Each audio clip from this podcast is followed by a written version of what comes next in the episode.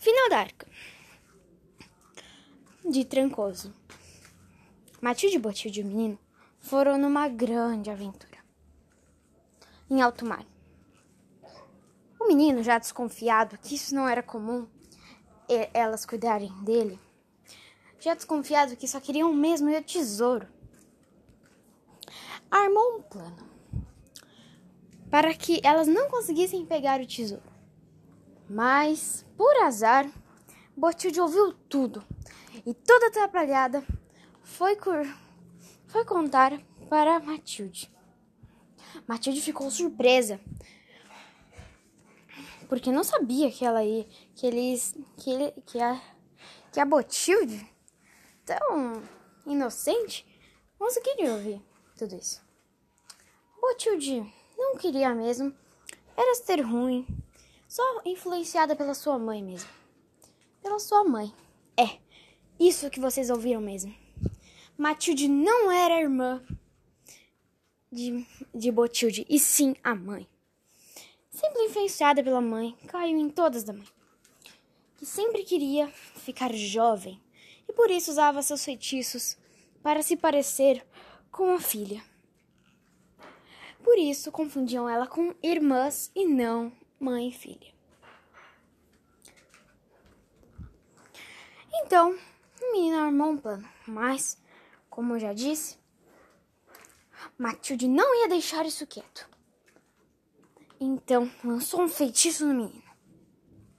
Mas o que eles não esperavam é que Dona Catemeré chegasse lá. Dona Catemeré chegou. Você estava lá sim. Dona Catemeré só apareceu mesmo. e ela não era a Dona Catemeré. E sim a irmã gêmea de Dona Catemeré. Que ficou escondida por anos naquele barco em busca do seu amor. Então, como ela que estava dirigindo o barco, a arca, né, no caso, houve uma luta, luta de feitiços entre a Matilde e a dona Catemeré, falsificada no caso, a irmã gêmea dela. E nisso, Matilde morreu por ter tentado lançar um feitiço muito poderoso para o poder dela. Ela não tinha superpoder suficiente, em outras palavras. Então, como Dona Catemeré, a irmã da Dona Catemeré, havia lá, levou o barco para o seu amor. de toda medrosa, mas confiante pela mãe, resolveu realmente assumir o cargo da mãe e abriu